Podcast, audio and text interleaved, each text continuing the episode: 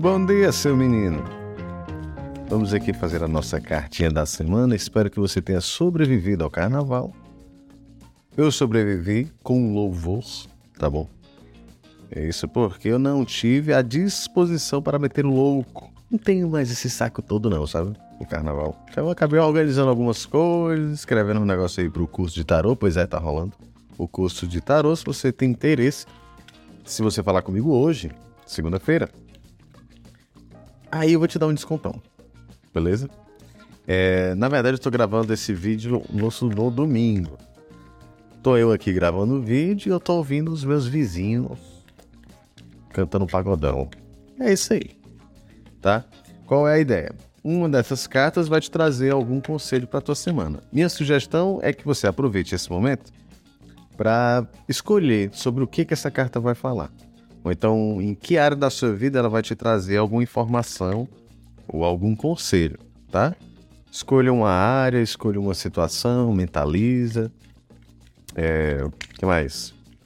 Você pode também respirar fundo, né? E é isso, vamos embora para a carta da semana, tá? Escolhi carta número 1, carta número 2 ou carta número 3. Eu vou mostrar elas aqui pro pessoal que gosta de, de ter esse estímulo visual, né? Então tá aqui uma dessas três cartas. É a sua. Qual é que tá te chamando? Qual é o número que tá te chamando? Se você é desses, né? Não deixa de me seguir nas redes sociais, arroba Quintela A. E é isso, vamos nós. Quem escolheu a carta número 1 um, escolheu o 4 de paus. Essa é uma carta que muito facilmente é associada a celebrações e festas. Mas nem sempre essa carta vai falar literalmente de uma festa, né? De um casamento, como muita gente gosta de associar. Só que aí, quando eu comecei a estudar o tarot, eu fiquei pensando, por que, que as pessoas associam essa carta a uma festa?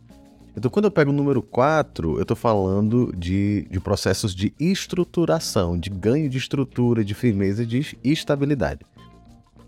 Quando a gente fala do naipe de pausa, a gente fala do impulso, da, de uma força movimentadora, a gente fala do engajamento, né, da dedicação, e a gente pode falar também do campo espiritual. Então, quando eu penso no meu engajamento, né, no, no meu tesão pela vida, e ele se estrutura, né, essa estruturação eu também posso imaginar né, quando esses quatro pilares que aparecem aqui na, nessa carta se conectam, quer dizer, pode ser aquele momento no qual eu me conecto com as pessoas que eu gosto, com as pessoas que eu amo, e ali a gente tá engajado junto, entendeu? Ou seja, uma festa, uma celebração.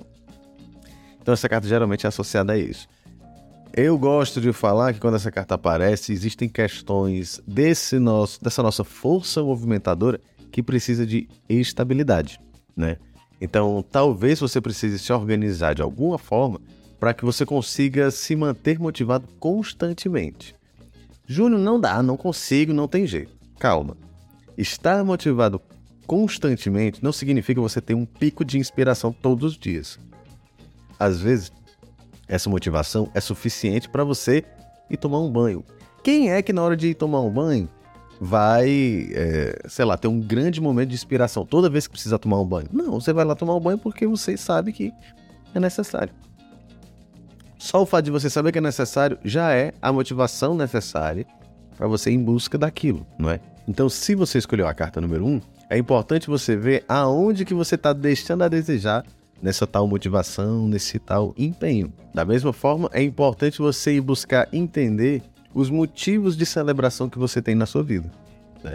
Às vezes a gente está olhando para um lado da vida que nos causa a sensação de que as coisas não estão tão boas assim.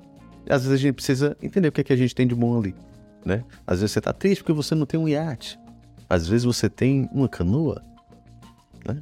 E às vezes essa canoa já lhe proporciona felicidade. Ela já seria em si, talvez, né? Esse motivo de celebração. Né? Essa não é uma carta que fala para você minimizar o olhar para aquilo que é negativo, mas sim também aprender a reconhecer as coisas boas que você tem, de tal maneira que você consiga estar motivado com certa constância, beleza? Se você escolher a carta número 2, Aí a gente tem a Rainha de Espadas. Essa é uma carta que eu não sei se é justo ou injusto, mas ela é comumente associada à ideia da fofoqueira. né? Da pessoa que tem uma língua afiada. Eu gosto de dizer que a rainha de espadas, ela tem a sua língua tão afiada quanto a sua espada. Né? A espada se refere a situações conflituosas, ela fala de comunicação e fala de campo mental também, ou seja, a minha capacidade de analisar, perceber e entender as coisas. A rainha de espadas, geralmente, ela também está muito associada à ideia de uma pessoa que passou por muitas dificuldades na vida e teve que engrossar o casco, engrossar o pescoço, engrossar o caldo. Quer dizer, era uma moça que talvez tenha sido muito bobinha, né? Muito tolinha no passado, e aí essa história, essa história dela acabou fazendo com que ela fosse uma pessoa mais casca grossa. Beleza. O que é que isso traz? Uma comunicação que muitas vezes é espinhosa.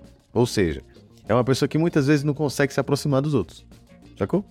É uma pessoa que pode acabar tendo uma comunicação um pouco ríspida, inclusive, porque de alguma forma é uma pessoa que talvez se sinta ameaçada com constância. Então, é uma pessoa que também está se defendendo com uma certa constância. Se você escolheu a carta número 2, ou você tende a se aproximar desse estado, quer dizer, ou você tende a assumir essa postura de rainha de espadas, ou você está lidando com alguém que reúne essas características, ou ainda você precisa assumir esse lugar de rainha de espadas. O que é que isso significa? Júnior, não sei qual dessas três possibilidades que tu falou aí que eu, que eu me adequo. Então a gente vai fazer o seguinte: a gente vai procurar observar como você tem se comunicado. Perceba também como as pessoas estão recebendo a sua comunicação. Será que você não tem sido uma pessoa ríspida? Às vezes você tem sido sim uma pessoa ríspida, mas sem a intenção de ser. Quer dizer, você falou uns negócios aqui para você tava tudo bem, pra galera parece que você deu um coice no queixo de todo mundo. Então é importante buscar, na medida do possível, essa percepção acerca da sua comunicação. Essa carta também poderia significar uma dinâmica mental que te traz paranoias. Sim. Porque a, a rainha de espadas ela tá tão na defensiva que ela pode tender a achar que está sempre sendo ameaçada. Às vezes isso é verdade, às vezes não. Você vai precisar entender em que nível de intensidade isso tem acontecido na sua vida. Será que você não acha que as pessoas estão muito contra você? Será que você não acha que as pessoas estão falando muito de você? Às vezes você não é essas coisas todas na vida do outro. Sacou? Às vezes a pessoa te deu um não só porque ela não estava afim. Às vezes não é uma questão pessoal, não é que ela não goste de você. Pode ser simplesmente que essa pessoa tenha decidido que naquele momento ela não queria, sei lá, uma empada. Meu amor, você gostaria de uma empada? Não, não gostaria. Pronto, acabou-se o mundo, ele não me ama mais. Calma, também não é assim. Enfim, tenha cuidado para não levar tudo pro pessoal, tá? Nem tudo é sobre você. Vai devagar. Se você escolheu a carta número 3, o mundo.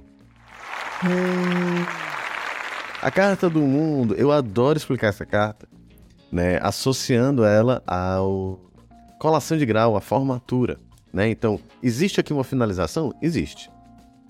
Mas essa é uma finalização desejada. É um ciclo que se encerra e é algo que, de alguma forma, ou você estava esperando, ou você estava destinado. Né? A gente pode resumir assim, de uma forma mais simplista essa carta a esse tipo de situação. Por exemplo, uma formatura, uma colação de grau. Quer dizer, você passou por um determinado período, onde você teve que vivenciar várias experiências e agora você está concluindo, você está vivendo um desfecho, uma conclusão né, dessa situação que você escolheu aí, talvez, né? Então, essa carta é sim um momento de conclusão. Não seguir. Se, ó, calma, calma, calma. Ei. Calma não significa necessariamente que você vai terminar o seu namoro, calma. Essa carta pode significar simplesmente um novo momento. Um novo momento de compreensão, um novo nível de profundidade desse relacionamento, né? É... Então, então, quando a gente fala de finalização de ciclo, a gente não está dizendo necessariamente que alguma coisa vai se romper. Essa carta fala de finalização de ciclo, de conclusão, mas não necessariamente de um rompimento. Beleza? Então, assim, no mínimo, esse momento que você está vivendo, né, de acordo com a carta do mundo, é um momento, vamos dizer assim, é um momento bem quisto, sabe? É um momento que, de alguma forma, a espiritualidade talvez tenha te orientado a chegar ali, aí, onde você está. Isso significa que há uma possibilidade de você desfrutar com profundidade, com maturidade, assim, vivendo muita coisa positiva e potente nessa, nessa situação que você está inserido, certo? Mas, Júnior, eu tô me sentindo mal. Sim, às vezes você tá se sentindo mal porque você precisa amadurecer. É isso, cara. Nem sempre um processo de evolução vai ser um processo agradável. Às vezes, o processo de engrossar o couro significa que você vai ter que gastar esse couro. Pode ser que arda, pode ser que doa, mas faz parte. Se não houver esses desafios, você não vai amadurecer. Felizmente, viu? Te dizer isso aqui, mas é assim. Só reforçando, existe aqui algum tipo de conclusão, algum tipo de finalização e também uma excelente oportunidade de você crescer, de você viver um novo ciclo com um novo nível de maturidade. Aí, como eu te disse, isso é uma possibilidade. Se você escolher jogar tudo pro alto e virar uma criança mimada, aí o problema é seu, vai ser assim. Agora, juntando as três cartas. Então vamos lá, a gente tem aqui quatro de paus, a rainha de espadas e o mundo. Se a gente fizer uma leitura de, de trás para frente, né, com o mundo a gente entende que existe algo que foi finalizado, algo que foi encerrado. Dentro desse processo, existe uma presença muito grande das suas experiências e de uma comunicação da sua parte e uma análise que precisa ser melhorada. Vamos dar um exemplo. Você entendeu um bocado de coisa errada aí na vida, você achou que era X e era Y, e isso talvez tenha causado uma grande dificuldade de comunicação e de entendimento na sua vida. Esse momento acabou. Pode ter sido que esse momento tenha sido dolorido, né? Inclusive, quando a gente associa o 4 de, de, de paus à rainha de espadas, apesar do 4 de paus ser uma carta positiva, essa combinação pode inclusive significar alguém que está muito paranoico, assim, que está fixado numa determinada paranoia. Quer dizer, a pessoa se agarrou né, com, essa, com essa ideia aí e não larga nem a pau. Isso pode gerar sérios problemas a longo prazo, né? Mas aí, esse processo, apesar de geralmente ser um processo desagradável, ele, com o mundo no final, tende a ser positivo. Por quê? Aqui existe uma possibilidade de assimilação de tudo isso que aconteceu.